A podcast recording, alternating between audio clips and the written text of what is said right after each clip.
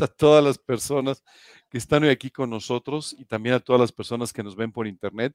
Perdón por la risa, lo que pasa es que este, siempre escucho una, canción antes de, entrar y entonces esta vez eh, la canción se estaba acabando y yo no me di, cuenta, entonces vine corriendo. Pero bueno, bienvenidos a todos. Eh, muchas gracias por estar con nosotros.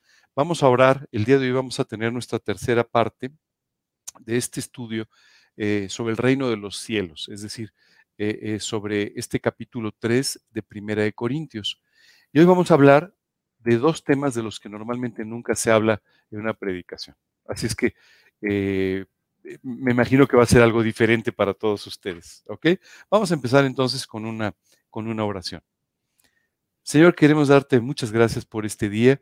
Gracias, Padre, por tu precioso cuidado sobre nosotros. Gracias, Señor, por todo lo que tú haces en nuestras vidas. Y especialmente hoy te agradecemos el que nos hayas permitido reunirnos para estudiar tu palabra. Te pedimos, Señor, que tú bendigas este tiempo, que tú derrames tu gracia y todo ello, Señor, en el nombre de Cristo Jesús. Amén. Bueno, llevamos, eh, eh, esta es la tercera semana, eh, que hablamos de este, de este tema del reino de los cielos, ¿cierto? Y el día de hoy, como comentaba, vamos a entrar en dos temas que no son muy comunes en una predicación. Y ustedes van a decir, pues qué extraño, eh, yo vengo a escuchar un mensaje de la Biblia. Y vas a escuchar un mensaje de la Biblia, pero sobre temas que no son tan comunes. Eh, por eso me gustaría invitarlos a que me acompañen en el capítulo 3 de Primera de Corintios y los versículos 16 en adelante.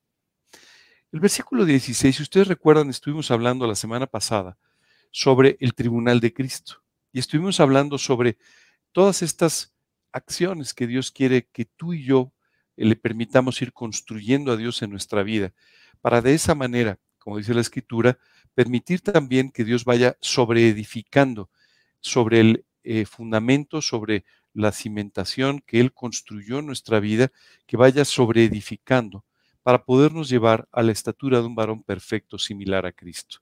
El día de hoy, sin embargo, vamos a hablar de dos aspectos relacionados con nuestra vida cotidiana. Dice el versículo 16, ¿no sabéis que sois templo de Dios y que el Espíritu mora en vosotros? Si alguno destruyere el templo de Dios, Dios le destruirá a él, porque el templo de Dios, el cual sois vosotros, santo es. Qué interesante que aquí Dios nos empiece a hablar de nuestro cuerpo. Y hoy vale la pena que tú y yo aprendamos un poco cómo Dios nos creó. Dios nos creó divididos básicamente en tres partes. La primera parte es nuestro cuerpo, este vehículo que Dios utiliza para transportar, eh, para transportarnos por esta vida, para que tú y yo podamos vivir esta vida, y un cuerpo que será en algún momento glorificado, hablando de todas las personas que invitaron a Cristo a su vida, será transformado y glorificado y con el que pasaremos a la eternidad. Pero aquí la Biblia claramente nos dice dos cosas que son muy importantes. No solamente tenemos este cuerpo, pero también tenemos nuestra alma. ¿Sabes lo que es el alma? El alma es básicamente lo que somos, quienes somos, lo que pensamos, lo que sentimos. Todo eso en realidad es nuestra alma. Por último, la Biblia habla de una tercera parte de nuestra vida, que es el espíritu. Y el espíritu es esta parte que nos permite poder tener contacto con Dios y está relacionado con el Espíritu Santo. Eh, es por eso que la Biblia, eh, si tú recuerdas, en el capítulo 3 del Evangelio de Juan, Juan eh, Jesús tiene una entrevista muy interesante con un hombre llamado Nicodemo. Y este hombre, que era todo un religioso, se acerca con él y entonces empieza a sacarle conversación diciéndole, eh, sabemos que vienes de Dios como maestro porque nadie puede hacer las cosas que tú haces si Dios no está con él. Y Jesús en lugar de contestar este halago, lo primero que hace es que le dice, sí, pero si tú no naces de nuevo no puedes ver el reino de Dios. Nicodemo eres un gran religioso, eres una persona muy moral, tienes una tremenda influencia en el medio en el que vives, pero si no naces de nuevo, pues no puedes ver el reino de Dios. Y sabes, este hombre, a pesar de todo su conocimiento, le hace una pregunta interesante a Jesús. Le dice, ¿cómo puede un hombre nacer siendo viejo? ¿Puede entrar una vez más en el vientre de su madre y nacer? Y Jesús le dice, mira Nicodemo, lo que es de la carne, carne es, y lo que es del espíritu, espíritu es.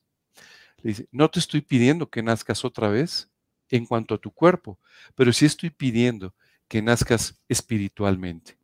Cuando tú y yo hablamos de que la paga del pecado es la muerte y que el pecado literalmente produce la muerte en nosotros, la Biblia se refiere a la muerte espiritual que eventualmente traerá una muerte física, pero a la muerte espiritual. Cuando tú y yo pecamos, pues no nos morimos. ¿Ustedes han visto a alguien decir una mentira y que se caiga muerto? Si fuera así, no habría nadie caminando por las calles, ¿verdad? Pero no es así. Ustedes han visto a alguien eh, eh, sufriendo por causa del pecado este, un desvanecimiento. No, la realidad es que no. Pero la Biblia habla de que nosotros morimos espiritualmente y es por eso que tenemos que nacer espiritualmente. La Biblia llama volver a nacer. Esto que Jesús le explicaba a Nicodemo para que tú y yo podamos tener una relación con Dios. Mientras nuestro espíritu está muerto, nosotros no podemos tener relación con Dios. Cuando tú y yo invitamos a Cristo a nuestras vidas, y entonces Dios nos hace nacer espiritualmente, dice la escritura, el espíritu habla a nuestro espíritu. Y entonces tú y yo podemos entender lo que no entendíamos. Tú y yo podemos empezar a leer la Biblia y entenderla. No sé si tú lo intentaste, pero antes de recibir a Cristo yo dos veces intenté leer la Biblia. Y créeme que yo siempre fui un ávido lector de libros. Sin embargo, nunca pasé de la página 2. No entendía nada, ¿cierto? Pero curiosamente cuando invité a Cristo a mi vida, esa semana, sin conocer la Biblia, sin saber nada, sino solamente por haber invitado a Cristo a mi corazón, en un solo día leí un evangelio. Y quiero decirte que no podía dejar de leer. Estaba verdaderamente entusiasmado con todo aquello que Dios me podía enseñar a través de lo que leía. Esto es exactamente lo que sucede cuando tú vuelves a nacer.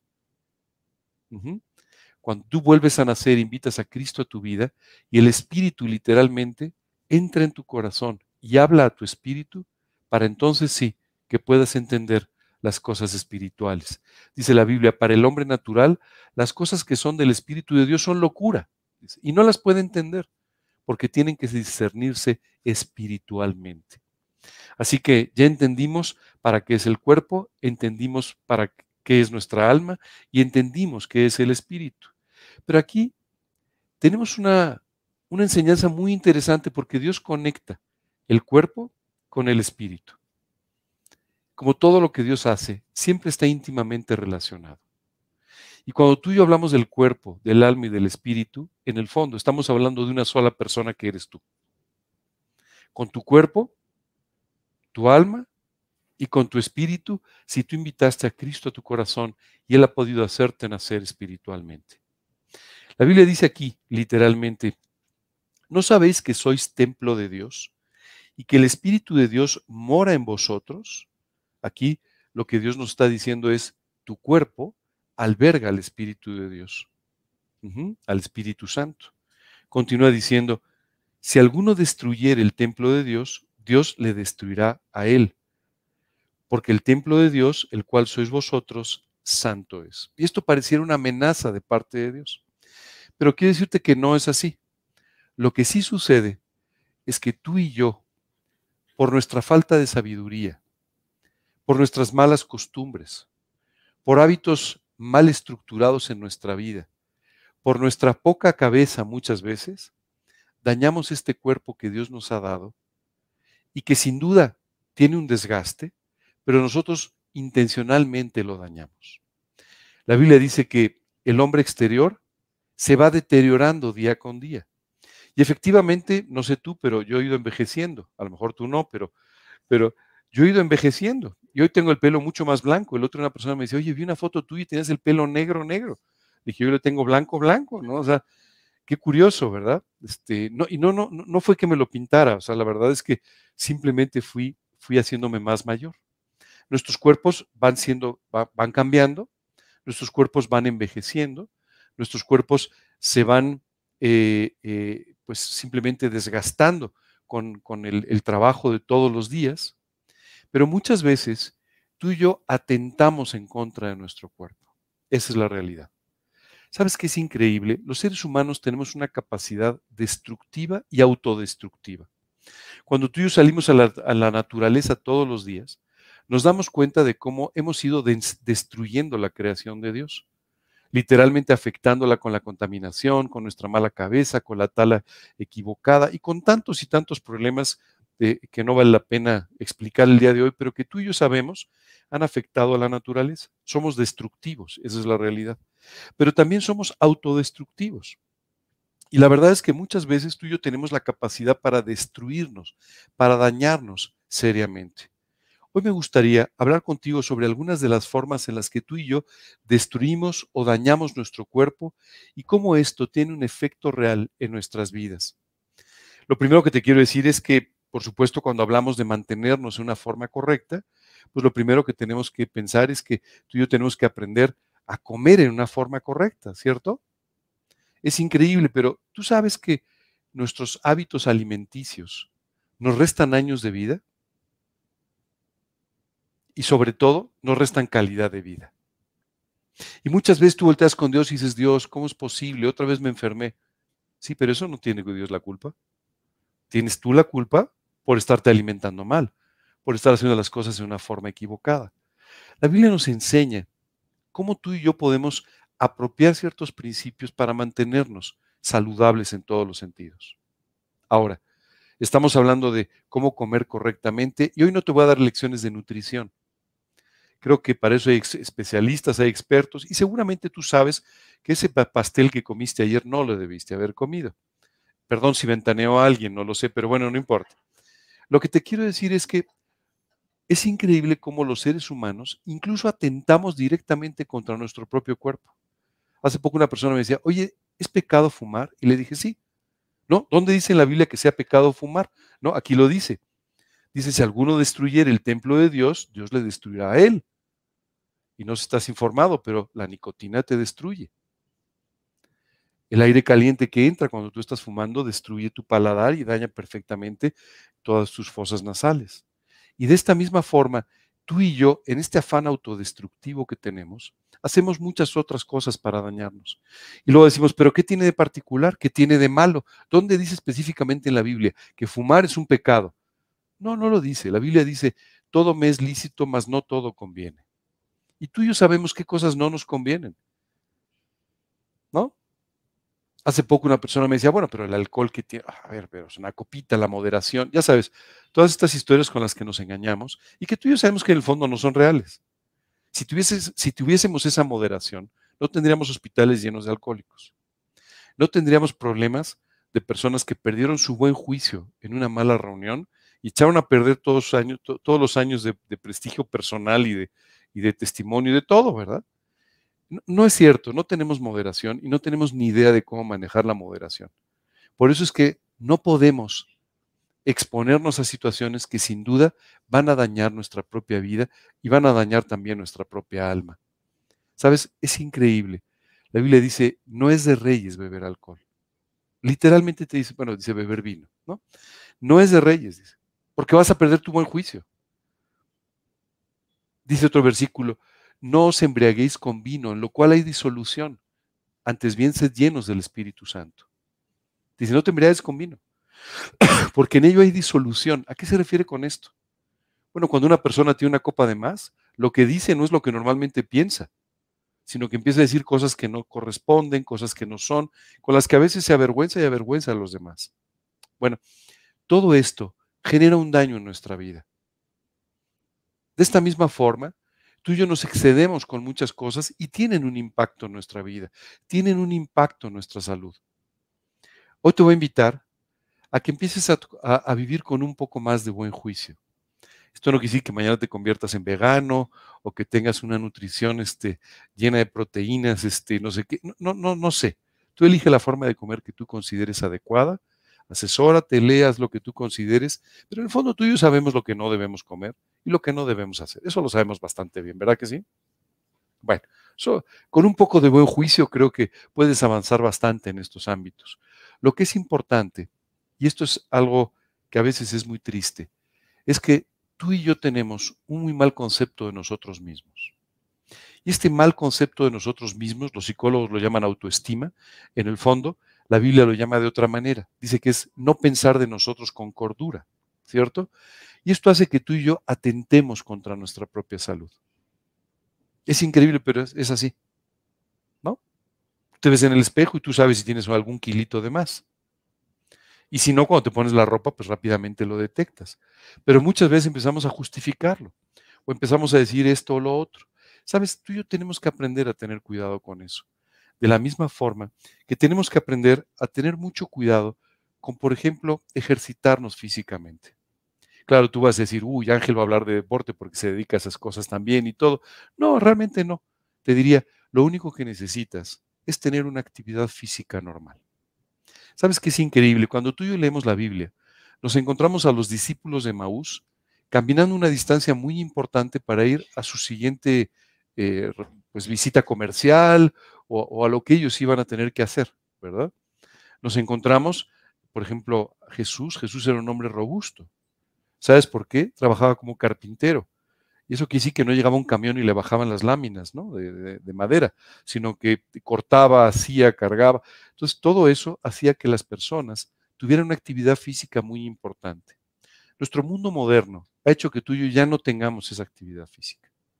Hoy en día sales de tu casa, te subes al coche o te subes al autobús, al camión o lo que sea, llegas y, es más, si el elevador está está descompuesto, te quejas porque cómo vas a subir dos pisos la escalera. O sea, en términos generales, estamos acostumbrados a no tener una actividad física y tenemos que aprender a tenerla. Esto es muy importante. Tu cuerpo y tu alma te lo van a agradecer. Por otro lado, tenemos también que aprender a descansar. Sabes, los seres humanos inventamos una cosa muy positiva que se convirtió en algo muy complicado para nosotros. Se llama la luz eléctrica. Antes la gente cuando oscurecía pues, se dormía. Hoy tenemos la luz eléctrica para poder seguir despiertos incluso toda la madrugada. Y alguien además inventó los teléfonos. Y todavía más los teléfonos inteligentes. Y todavía más el WhatsApp y las redes sociales y todo. Y hay gente que literalmente sacrifica horas de su sueño por estar viendo cosas en el teléfono, en el iPad, en la televisión. Y simplemente lo único que están logrando es ir dañando paulatinamente su cuerpo. Y es importante que entiendas, Dios no pasa esto por alto. Te dice, oye, esto va a tener una repercusión en tu vida espiritual. Sabes, hoy en día hay una enfermedad de la que no se habla mucho, el cansancio. ¿Te has dado cuenta que la gente vive cansada? Tú hablas con todo el mundo, ¿cómo estás? Bueno, un poco cansado. No, pues cansado. Esto es una expresión normal. ¿Por qué no descansamos? Pues básicamente porque nos estamos enfocando en hacer cosas en horarios y de formas en los cuales simplemente tú y yo deberíamos estar descansando. Nuestro cuerpo tiene que descansar. Jesús durmió, ¿sí sabías eso? Dice la Biblia que él se levantaba muy de mañana antes de que amaneciera incluso para poder orar.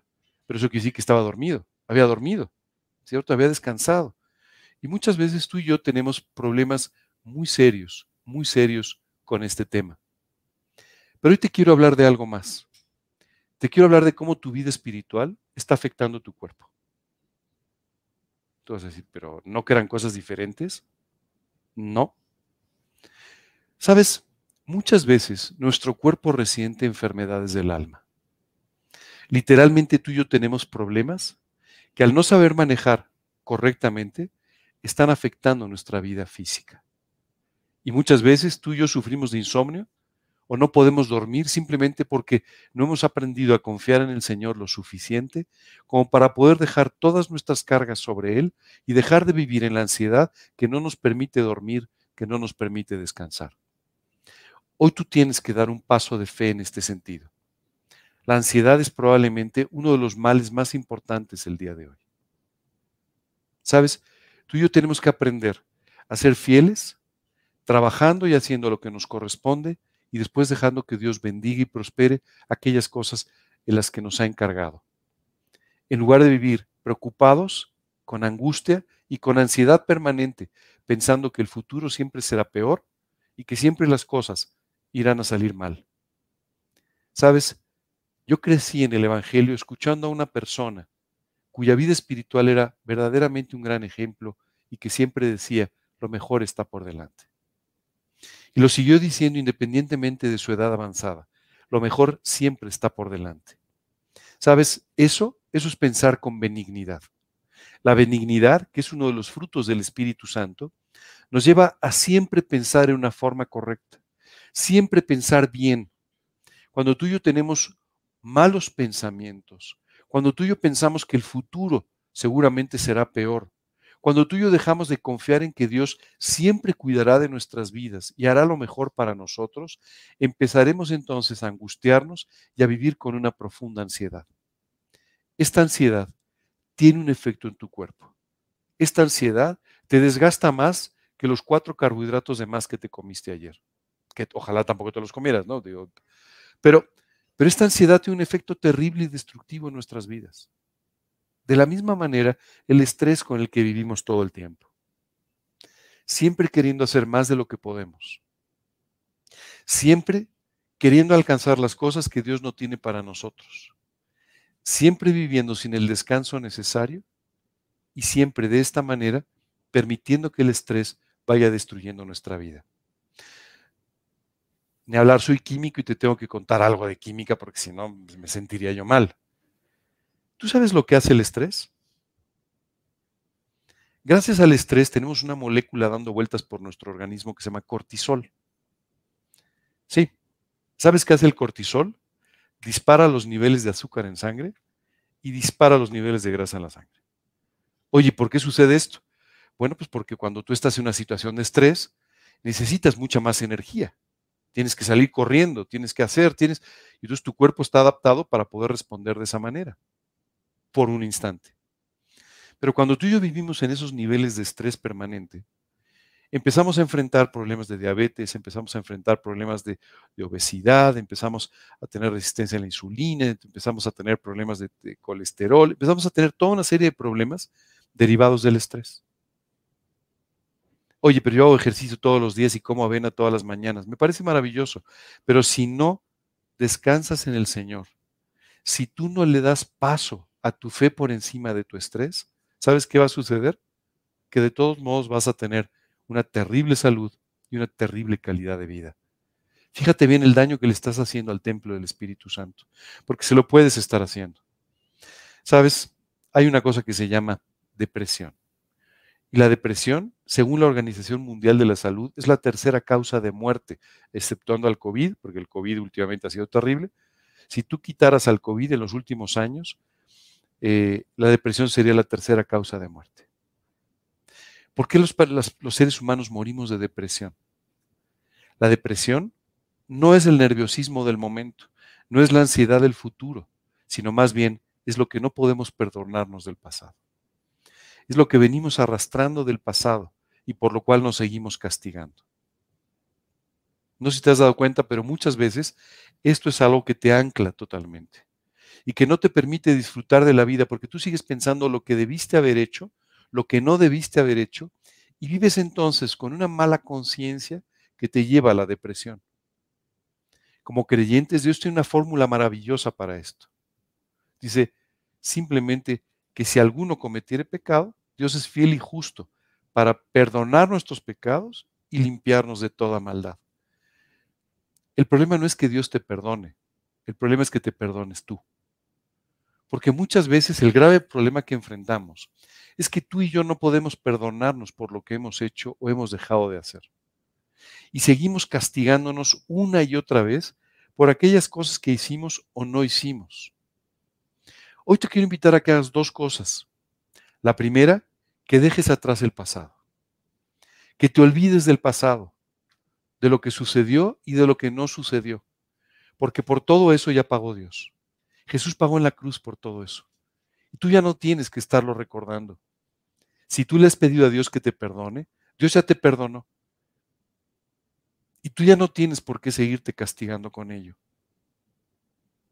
Cuando tú y yo nos seguimos castigando y diciendo, ¿cómo es posible que yo haya hecho eso? Lo único que estamos haciendo es exteriorizando nuestro orgullo. Dios dice que cometemos muchos errores, que cometemos muchos pecados. Ah, pero tú no. ¿Cómo tú pudiste equivocarte? ¿Cómo pudiste hacer aquello equivocado? Solo te quiero dar una noticia. Te has equivocado y te vas a seguir equivocando. Y si tú no aprendes a pedirle perdón a Dios por tus errores y a perdonarte a ti mismo, la depresión va a acabar con tu vida. La depresión tiene un efecto devastador. Tanto la ansiedad como el estrés como la depresión tienen el efecto devastador de destruir por completo el templo del Espíritu Santo. Qué triste que tú y yo le estemos haciendo tanto daño al cuerpo que Dios creó para albergar nuestra alma y para albergar al Espíritu. Y eso es exactamente lo que estamos haciendo. Tú y yo tenemos que aprender a vivir en santidad, perdonándonos y también actuando bien todos los días. Recuerdo que una persona me decía, es que qué horror, cuántas veces me he equivocado, ¿qué puedo hacer? Dejar de equivocarte. Eso sería un buen detalle. El pasado no lo puedes borrar, pero el futuro lo estás escribiendo. ¿Y sabes cómo lo escribes? Con tus conceptos, con los principios por los que vives, si son o no de la escritura, por los principios que vives y por la forma en la que estás viviendo todos los días. Así es que hoy tienes que tomar una segunda decisión. No solo la de perdonarte, pedirle a Dios perdón y perdonarte por tu pasado, sino además tú tienes que tomar la decisión de decir, Dios, no voy a empezar a sembrar correctamente. Voy a empezar a hacer las cosas a partir de hoy correctamente. Voy a actuar con bondad. Voy a pensar con benignidad. Voy a hacer las cosas que debo hacer como tú me enseñas que las haga. Claro, ahí te vas a encontrar con que necesitas del poder de Dios para poder hacer estas cosas. Pero Dios puede darte una gran victoria en tu vida para que puedas vivir libre de todas estas cosas que están dañando tu espíritu, dañando tu alma y acabando con tu cuerpo. ¿No sabéis que sois templo de Dios y que el Espíritu de Dios mora en vosotros? Si alguno destruye el templo de Dios, Dios le destruirá a él, porque el templo de Dios, el cual sois vosotros, santo es. Hoy hay algo más de lo que quiero hablarte. Quiero hablarte también del desánimo. El desánimo proviene de la falta de fe. Y hay veces que tú y yo caemos en el desánimo cuando las cosas empiezan a salir mal, cuando las cosas no salen como deberían salir, cuando tú y yo sufrimos eh, situaciones en las que somos decepcionados. Y entonces empezamos a caer en este desánimo que afecta profundamente tus emociones. Y al afectar tus emociones, afecta completamente toda tu vida quiero decirte que muchas veces como creyentes, nosotros hacemos a un lado los aspectos emocionales de la vida. No, no, no hay que ser tan emocional, ¿no? Yo soy muy espiritual y no soy muy emocional. ¿Sabes una cosa? Te estás engañando. Las emociones fueron creadas por Dios y van perfectamente unidas con todos los demás aspectos de tu vida. Y no son negativas, ¿eh? No son negativas. Las emociones fueron creadas por Dios para tu bien. Claro, la Biblia te dice que no tomes decisiones basado en tus, en tus emociones, porque son muy cambiantes. Hoy amanecemos de buenas y mañana no tanto, ¿verdad? Y a lo mejor amanecimos de buenas y luego pasa algo en el día y ya no estamos tan de buenas. Y las emociones cambian mucho como para hacer la base, para tomar decisiones. Pero esto no quiere decir que tú no las tengas. Y no quiere decir que no sean parte de tu vida y que incluso disfrutes de ellas yo creo que es una de las cosas más agradables de la vida, es cuando tienes un día súper alegre, ¿no? Hay días que todo sale bien, que es bonito, que es... Qué precioso que tú y yo podamos disfrutar de esas emociones que Dios nos ha dado.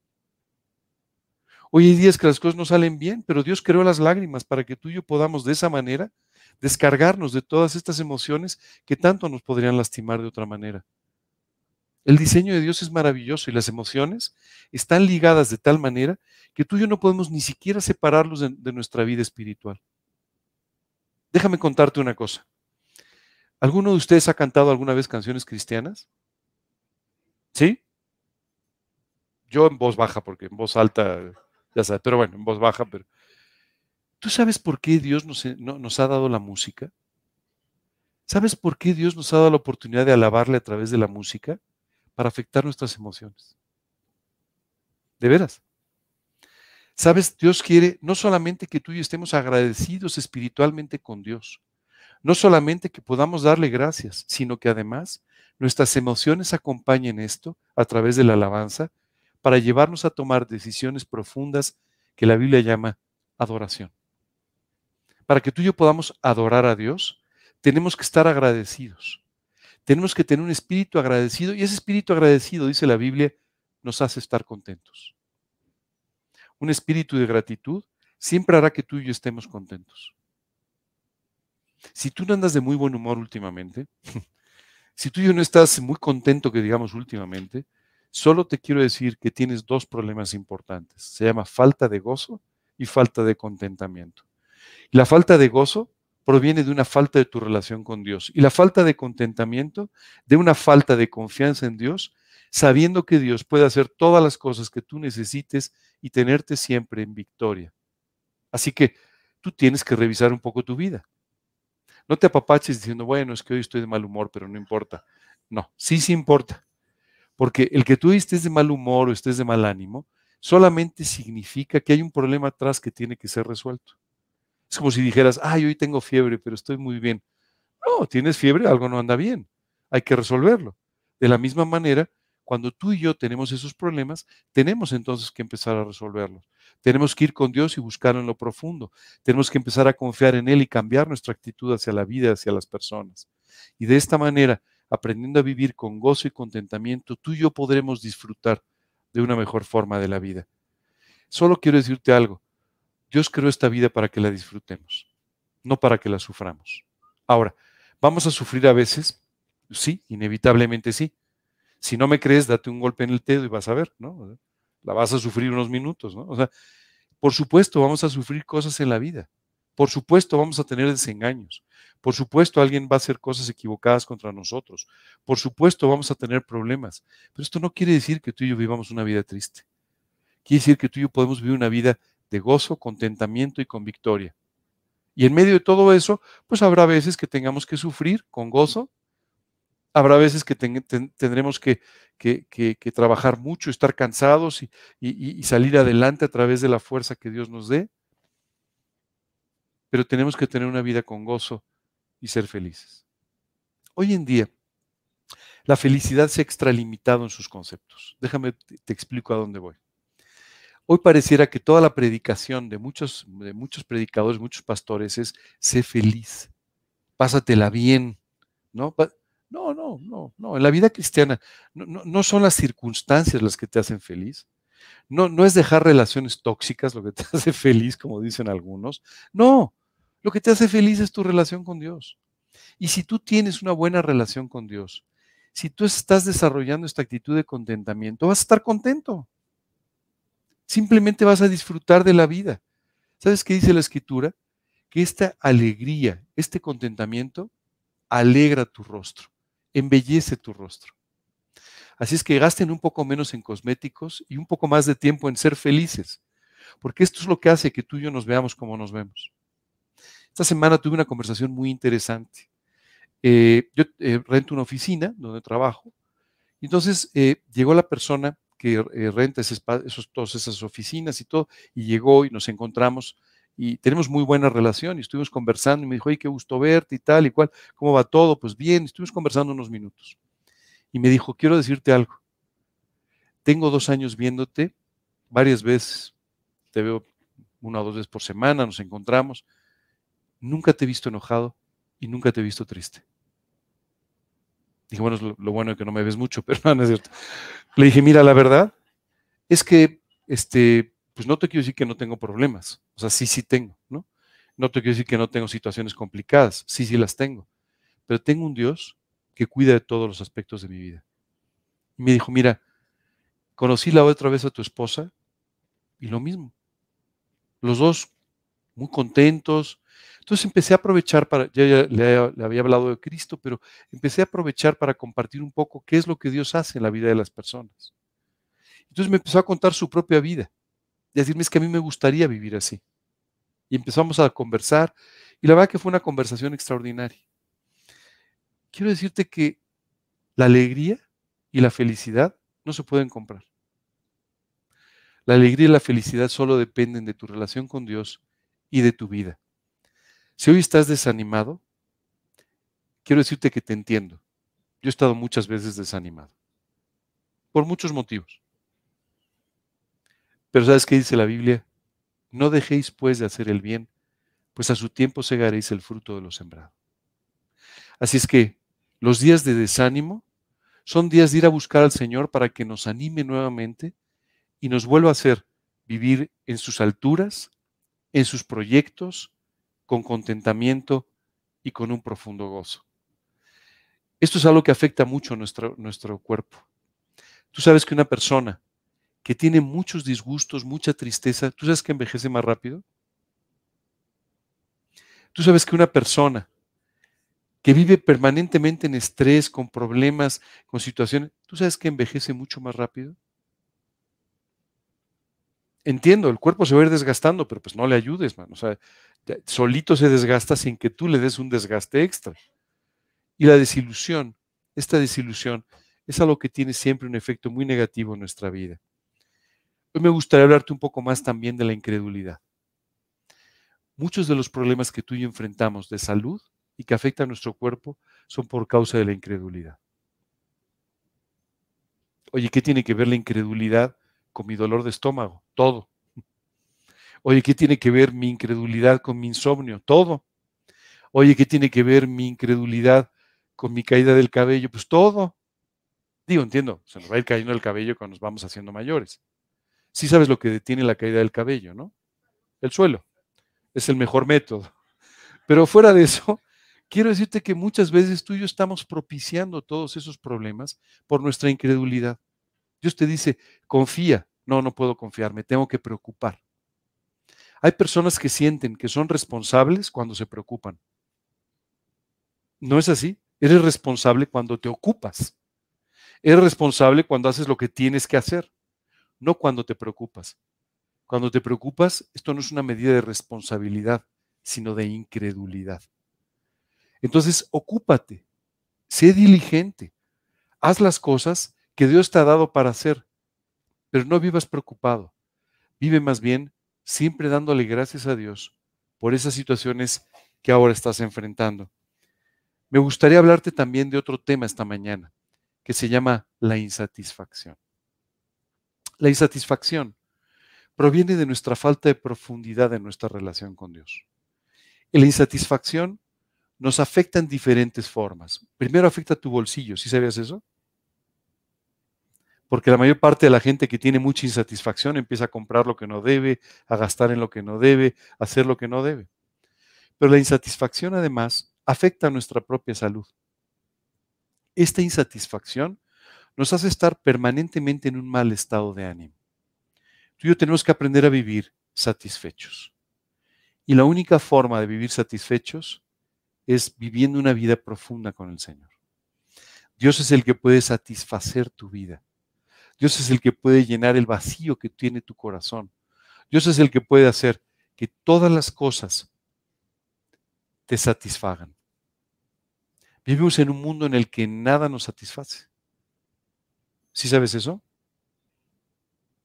Vivimos en la generación del chocolate. Todo me choca y nada me late. Eso es exactamente lo que nos está pasando hoy en día. Por Dios, ves a los jóvenes y cuando les dices algo es que estoy aburrido. Bueno, pues desabúrrete, ¿no? O sea, oye, es que no tengo ganas, es que no estoy motivado, es que no... hemos ido creando, y no te creas que solo los jóvenes, ¿eh? también los que no lo somos, pero, especialmente los jóvenes, hemos ido creando una sociedad en la cual nada nos, hace estar satisfechos, nada es suficiente. Eh, mi esposa se ríe de mí porque yo tengo de repente algunos kilitos de más y siempre lucho con tener que mantener el peso y esas cosas, porque disfruto mucho de comer. Pero, puedo comer una cosa muy sencilla y la disfruto igual. Mi, esposa siempre se ríe y me dice, es que verte comer un sándwich es simpático porque lo disfrutas como si fuera caviar. Le dije, que a mí me da igual, yo disfruto lo que como. Pero ¿sabes qué es lo que nos sucede? Ya parece que no se puede disfrutar nada si no lo preparó el chef no sé qué y no está hecho no sé cuánto, sino, y el, nos hemos vuelto tan sofisticados que no lo disfrutamos. ¿Sabes qué es increíble? Dice un pasaje en la Biblia, bendito el hombre a quien Dios le da la habilidad o la capacidad para disfrutar de lo que tiene.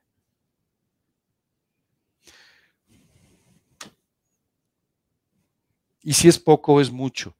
Y si es más sofisticado o menos sofisticado. Tú tienes que aprender a disfrutarlo.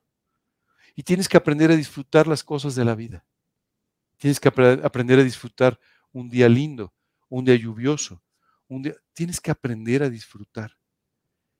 No dejes que esta insatisfacción permanente del mundo actual llene tu corazón y destruya tu vida. Por último, me gustaría hablarles de un problema que destruye nuestro cuerpo. Y destruye nuestro cuerpo y hoy es todo un dios en nuestra sociedad. Se llama el sexo. Y déjame explicarte muy bien de qué voy a hablar. El sexo, las relaciones sexuales, fueron, fueron creadas por Dios para el beneficio del hombre y de la mujer, ¿no? Me refiero al hombre en su, durante el matrimonio. Y son una extraordinaria expresión de amor entre dos personas que dice la escritura se unen para ser una sola.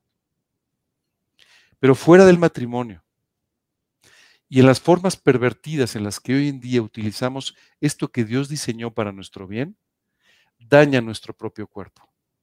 ¿Por qué tengo que hablarte de esto? Porque la Biblia específicamente, en ella el apóstol Pablo nos dice, ten mucho cuidado ten mucho cuidado con la fornicación porque lo que tú estás haciendo es dañar tu propio cuerpo. Dice, hay otros pecados que están fuera del cuerpo, pero este está dentro del cuerpo y está dañando tu cuerpo. Hoy en día es increíble. La pornografía está por todos lados. Y es increíble. Hay películas, programas de televisión que son más pornográficos que la pornografía de hace 10 años o de hace 20 años. Es increíble cómo hemos hipersexualizado nuestra sociedad de tal manera que nos lleva constantemente, los seres humanos, a pensar en prácticas pervertidas de aquello que Dios creó santo y para nuestro bien. Solo quiero decirte que esto afecta tu salud, esto afecta tu alma, esto trae problemas muy serios a tu vida. Tú tienes que cuidar tu corazón, tienes que cuidar tu mente y tienes que cuidar tus ojos. Si Pablo hoy saliera a dar un paseo con nosotros, se desmayaría de ver la forma en la que los hombres y las mujeres vestimos. Esa es la realidad, ¿no? Eh, lo sabemos todos, ¿cierto? Escotes indebidos, ropa demasiado ajustada, cosas que tú y yo no podríamos decir que es vestir con piedad. Bueno, todo eso afecta todos los días nuestra vida. Hoy quiero pedirte que ores pidiéndole a Dios por santidad en tu vida que santifique estas áreas de tu vida, que limpie tu mente de malos pensamientos, que limpie tu mente de lujuria, de lascivia, de cosas que pueden estar afectando tu vida. Y sé que te estoy sorprendiendo el día de hoy, jamás te imaginarías de lo que estamos hablando. Pero la realidad es que es muy importante. Esto tiene efectos muy dañinos en nuestra vida, muy dañinos. Y tú y yo tenemos que tener cuidado. Déjame volvértelo a leer. Si alguno destruyere el templo de Dios, Dios le destruirá a él, porque el templo de Dios, el cual sois vosotros, santo es.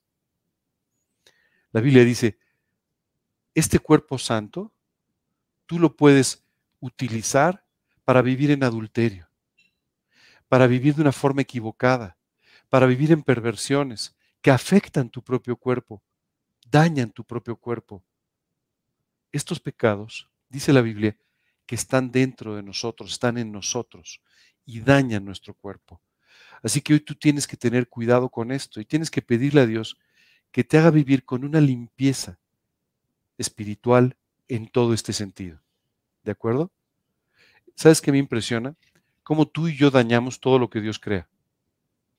Aún esto que Dios lo creó para el bien del hombre, nosotros lo tomamos y lo pervertimos de una forma increíble.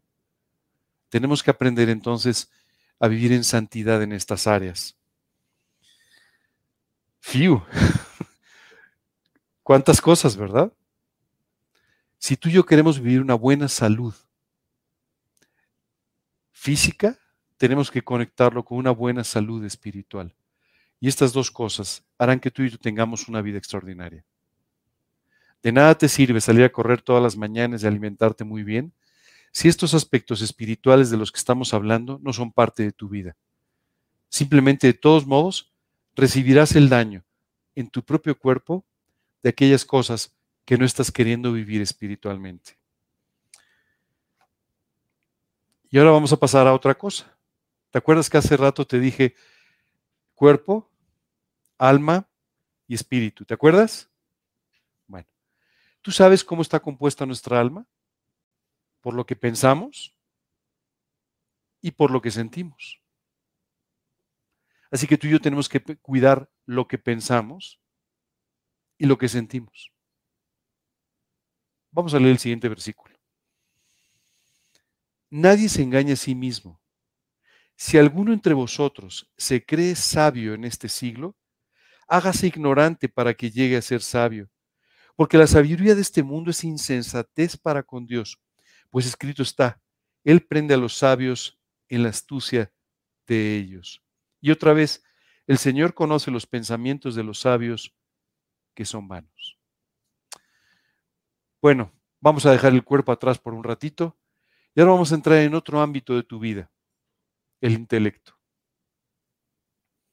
Lo primero que te quiero decir es que Dios creó nuestra inteligencia. ¿Sí? Dios nos hizo inteligentes. Y esto es extraordinario. Porque Dios quiere que usemos correctamente nuestra inteligencia. Y a veces no la usamos correctamente. Dios nos hizo el intelecto para que tú y yo podamos entenderle, entender sus cosas y así alabarle y adorarle. Quiero decirte algo, Dios nos dio la creatividad, Dios nos dio la inteligencia, Dios nos dio la capacidad de desarrollar lo que aún en nuestras perversiones logramos hacer. ¿No te impresiona que hayamos puesto un hombre en la luna? Yo no sé a ti, pero a mí se me hace así como, increíble, ¿cierto? Recuerdo una vez una persona, un poco de broma y un poco por ignorancia, pero decía, oye, qué inteligentes deben ser estas personas que mandan a los astronautas a la luna. Y dije, pues sí, la verdad sí, ¿no? Sí, porque imagínese que en ese momento cambia a cuarto menguante, pues ¿qué va a pasar? Es una broma, desde luego, pero lo que te quiero decir es que ¿no te parece sorprendente que podamos hacer este tipo de cosas? Esta semana eh, eh, estuve, pasé bastante tiempo en un hospital y ahí estaba viendo ciertas operaciones, una de ellas que le practicaron a mi mamá, una familiar, y es increíble, cortan el hueso y ponen y le ponen este, una prótesis y titanio y no sé qué, y, yo lo veía y decía, es que no puede ser, ¿a quién se le habrá ocurrido todo esto, cierto? Es increíble la gran capacidad intelectual que Dios nos ha dado a ti y a mí. El pecado la ha disminuido, pero a pesar de todo, es increíble cuántas cosas los seres humanos podemos hacer. Pero lo más triste es que utilizamos mucho de nuestra inteligencia para nuestro mal, no para nuestro bien o para el bien de los demás, sino para nuestro propio mal. La inteligencia es algo que Dios nos ha dado para que la desarrollemos. Cuando Dios creó a Adán, le puso tareas intelectuales. ¿Te has dado cuenta de eso? Le dijo a Adán, pon nombre a todos los animales. Y no se sentó a su lado y le dijo, fíjate, este parece jirafa, a ver cómo... No, no, o sea, le dio a Adán la capacidad de decisión y la inteligencia para que él pudiera desarrollarla y desarrollar su creatividad. ¿Tú sabes que merma nuestra inteligencia y merma nuestra, nuestra creatividad? El pecado. Hace años, un científico alemán muy importante se fue a vivir a Estados Unidos. Este hombre se llamaba Werner von Braun. Werner von Braun hizo una cosa muy interesante. A él lo pusieron a dirigir el programa Apolo de la NASA. Es decir, él fue el que fue desarrollando todos los viajes espaciales hasta finalmente lograr que seres humanos no aterrizaran, alunizaran en la, en la luna. No, le iba a decir mal. ¿no? Y muchas otras cosas. Puedes imaginarte el intelecto de este hombre. Puedes imaginarte entonces la capacidad intelectual que él tenía. En alguna oportunidad él recibió a un estudiante de posgrado, de doctorado, que se quedara en su casa y que participara de alguna manera en un programa de becas de la NASA. Cuando este joven estaba ahí, una mañana bajó y encontró la biblioteca de Werner von Braun, el lugar donde este hombre estudiaba, leía, razonaba, y se encontró que en, en el escritorio había una Biblia abierta. Y esto le llamó mucho la atención. Cuando vio a Werner von Braun le preguntó, le dijo, oiga, ¿cómo es, ¿cómo es que usted tiene una Biblia abierta? ¿Es usted un hombre religioso? Y le respondió, si tú no crees en Dios y tú no crees lo que dice la Biblia, estarás seriamente limitado como científico. Tu intelecto estará limitado si tú no crees en Dios. ¿Sabes qué es increíble? La gran verdad que le dijo. Si tú no crees lo que dice la Escritura, si tú no crees en Dios, aún tu inteligencia estará seriamente limitada. A pesar de eso, tenemos un mundo donde la inteligencia humana ha creado grandes edificios, comunicaciones. Hoy tú y yo ni siquiera entiendo muy bien, tenemos un celular y, mandamos datos y hacemos. Y a veces tú y yo ni siquiera entendemos lo que estamos haciendo. Tú nada más dices, yo le oprimo aquí, y le doy dos veces. ¿Y qué sucede? Pues yo no sé, pero algo sucede, ¿no? Bueno, lo que te quiero decir es que tú y yo tenemos que aprender a desarrollar esta inteligencia que Dios nos ha dado. Y hay veces que estamos seriamente limitados, no por, por nuestra falta de inteligencia, sino por nuestra falta de vida espiritual que no permite que desarrollemos correctamente nuestra inteligencia. Hay veces que a ti y a mí no se nos ocurre nada. Literalmente no somos muy creativos en lo que hacemos todos los días. Hoy está de moda la creatividad, ¿verdad? Entonces parece que si mañana llegan y ven todo esto pintado de rosa, van a decir, qué creativo, ¿no? Se ve horrible, pero qué creativo, ¿no? O sea, pero la realidad es que tú y yo tenemos que ser creativos en todo lo que hacemos, todas las mañanas cuando nos despertamos. Oye, puedo hacer esto un poco mejor. Oye, voy a cambiar esto en mi, en mi, casa. Oye, voy a hacer esto en mi oficina. Voy a ordenar de otra manera. Y tú puedes ir aplicando toda esta creatividad que Dios te ha regalado. Pero es muy importante que tú y yo entendamos algo. La, inteligencia, la creatividad, solamente nos sirve para resolver problemas técnicos o problemas, llamémosle así, de índole práctica. Pero las decisiones más importantes de la vida no se toman por inteligencia, se toman por sabiduría. Dice la escritura, el principio de la sabiduría es el temor de Dios. Y es la sabiduría la que te hace tomar buenas decisiones. Esto es importante. De repente dices, oye, esta persona es súper inteligente. ¿Cómo tomó una decisión tan mala en su vida? Bueno, pues simplemente porque puede ser muy inteligente, pero muy poco sabio. Hoy te invito a que seas más inteligente. Tú vas a decir como, ah, pues eso yo quisiera, ¿verdad? Ser más inteligente, pero puede serlo. Si tú tienes una buena relación con Dios, si tú estás buscando crecer espiritualmente, esto tendrá un impacto en tu inteligencia, pero especialmente tendrá un gran impacto en tu sabiduría. Es decir, empezarás a tomar las decisiones mejores para ti, para tu vida, para tu familia, para los que te rodean. No te preocupes demasiado por la inteligencia. Todos tenemos un nivel de inteligencia que ni siquiera aprovechamos en su, en su totalidad. Pero lo que sí nos falta es sabiduría. ¿Dónde obtener sabiduría? Dice la Biblia, en el temor de Dios. Es decir, en el querer vivir para Él, temer ofenderle, temer vivir de una forma distinta. Es ahí donde tú y yo tenemos que poner todo nuestro énfasis. Es ahí donde tenemos que trabajar dice la Biblia, porque la sabiduría de este mundo es insensatez para con Dios. ¿Te has dado cuenta cuántas veces la gente se siente muy sabia? Y de repente volteas y dices, no, pero esas decisiones son insensatas más bien. La Biblia dice que la sabiduría de este mundo es insensatez para con Dios. Esa es la realidad. Toda nuestra sabiduría reflejada en los refranes, ¿verdad? Piensa mal y acertarás. Wow, sabiduría humana. Sí, pero contraria a la benignidad no nos hace mucho bien. Y de esa misma forma, tantas y tantas cosas que aparentemente son muy sabias y que lo único que son es insensatas delante de Dios para poder tener una buena vida. Nadie se engaña a sí mismo. Si alguien de entre vosotros se cree sabio en este siglo, hágase ignorante para que llegue a ser sabio. Sabes, este versículo me llama mucho la atención. Dice, si alguno de vosotros se cree sabio, no que lo sea, sino que se lo crea. Porque luego tenemos unos criterios de nosotros mismos maravillosos, ¿no? No, yo soy una persona con un nivel de sabiduría.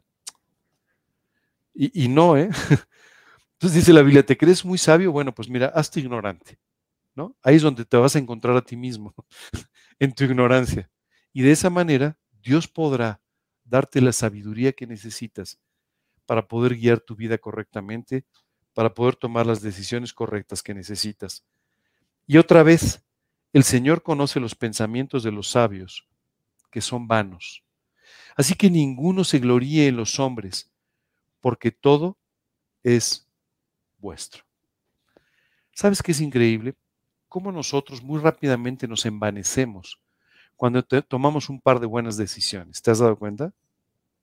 Tomaste dos buenas decisiones. Siempre me ha llamado mucho la atención. Cuando entras en contacto, por ejemplo, alguien que ha sido exitoso en sus negocios, por ejemplo, ¿no? O exitoso en su carrera profesional. Y entonces hablas con él y empieza a darte lecciones sobre cómo tienes que manejar tu matrimonio y tus hijos. Y tú estás casado, no, divorciado, pero, pero te puedo enseñar sobre, ah, bueno, pues, pues entonces no te fue tan bien. Tus decisiones no fueron tan buenas en el fondo, ¿no? Pero pareciera que el éxito en un ámbito nos vuelve innecesariamente exitosos en todos, ¿verdad?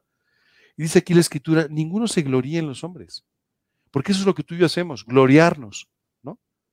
No, lo que tenemos que hacer es simplemente gloriarnos en el Señor. Y aquí termina este pasaje maravilloso diciendo, sea Pablo, sea Apolos, sea Cefas, sea el mundo, sea la vida, sea la muerte, sea lo presente, sea lo porvenir, todo es vuestro y vosotros de Cristo y Cristo de Dios. Al final acaba diciendo, y todo este discurso y todo esto que tiene que ver con el cuerpo y el alma y la sabiduría, todo al final proviene de Dios. Todo proviene de Dios. ¿Qué tenemos que hacer entonces? Ir tomando decisiones en nuestra vida que vayan construyendo una vida sabia, una vida santa, una vida sana que te permitan entonces vivir de la forma en la que Dios te diseña. Con esto voy a terminar el día de hoy y terminamos también este capítulo 3. Sé que hemos hablado de cosas de las que normalmente no hablamos, pero son cosas que son importantes, por eso están en la escritura. Y hoy te invitaría de veras a que vivas una vida diferente. Todos los 31 de diciembre decimos, no, este, el año que viene ahora sí voy a adelgazar y, me voy a cortar el cabello de una manera distinta y me voy a ver más juvenil y, y voy a arreglar nuestro guardarropa. Y quiero decirte que muchas veces no lo has hecho. O lo has hecho en parte o no lo has logrado. Hoy quiero pedirte que tomes este tipo de decisiones. Que empieces a ver tu cuerpo cuando te ves en el espejo, no como el cuerpo con unos gorditos o con un... No, no, no, que lo empieces a ver como el templo del Espíritu Santo y que empieces de esta manera a cuidarlo como debes. Que empieces a tener cuidado de ti mismo. Que empieces simplemente a tomar las decisiones espirituales que podrán hacer que vivas con una buena salud. ¿Alguna pregunta, alguna duda? ¿No? Dime.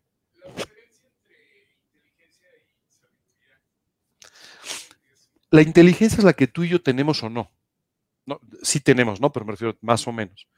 la inteligencia te lleva a resolver el problema de cómo construir una silla, de cómo eh, eh, producir un apolo, de cómo, ¿me entiendes? O sea, vas resolviendo problemas de tipo técnico, de tipo práctico.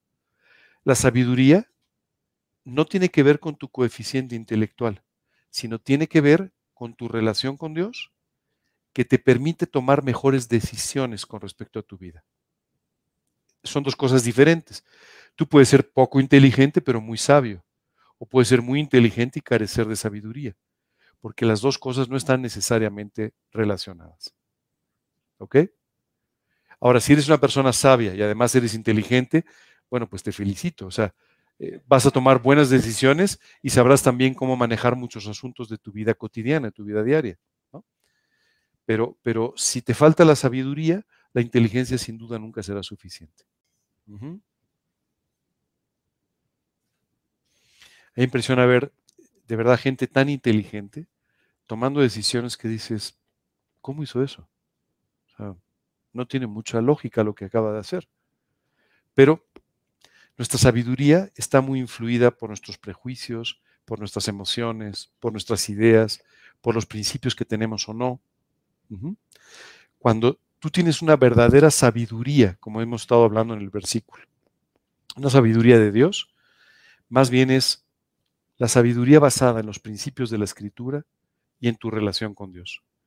Y entonces tomarás buenas decisiones en, términos eh, constantes o normalmente, ¿no? Dime.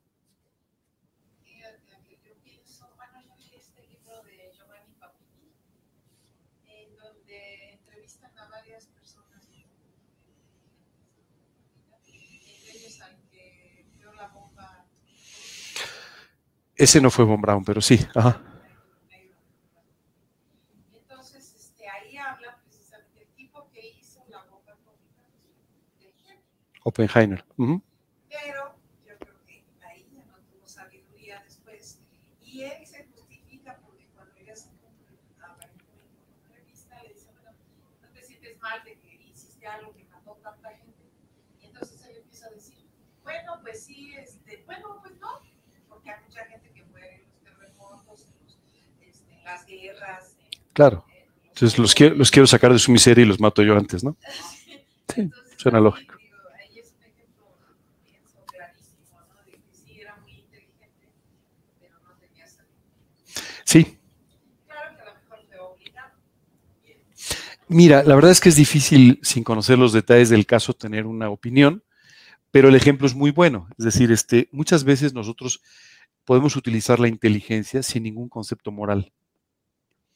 La inteligencia sin ningún concepto moral es lo que te llevaría a ser un líder mafioso.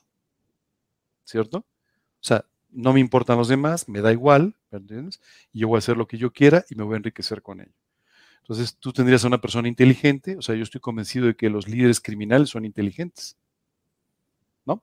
Si no, no estarían ahí, si no, no hubieran hecho lo que hacen, si no estarían ya en la cárcel, pero eso no quiere decir que sean moralmente correctos o que actúen con sabiduría.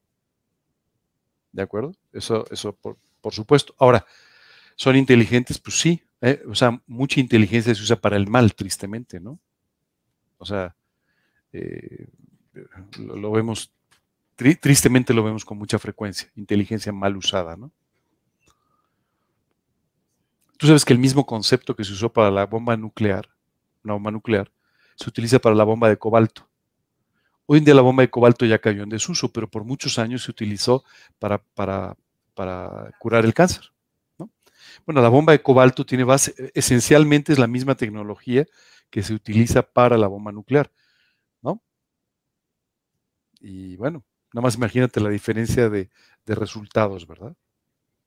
Ahora, siempre los seres humanos nos justificaremos. Siempre. Esa es la realidad. Pero eso no quiere decir que tengamos razón. Quiere decir que somos inteligentes para justificarnos, pero no que tengamos razón. ¿Alguna otra pregunta, duda de nuestros amigos de Internet? ¿Ninguna? ¿Todo clarísimo o no nos escucharon? Bueno, vamos a terminar con una oración y, y después seguimos platicando un poquito más. Señor, queremos darte muchas gracias por este día. Gracias, Señor, porque Tú quieres vernos sanos en todos los sentidos y hoy te queremos pedir que tú nos lleves a tomar las decisiones correctas que pueden hacer, Señor, que vivamos saludables espiritualmente y como consecuencia en nuestra vida física, en nuestra vida intelectual y en todo lo que hacemos. Gracias de verdad por esto, Señor. Hoy queremos pedirte que tú nos lleves a tomar estas decisiones correctas y que tú nos lleves a vivir con sabiduría. Te lo pedimos en el nombre de Cristo Jesús y para su gloria. Amén.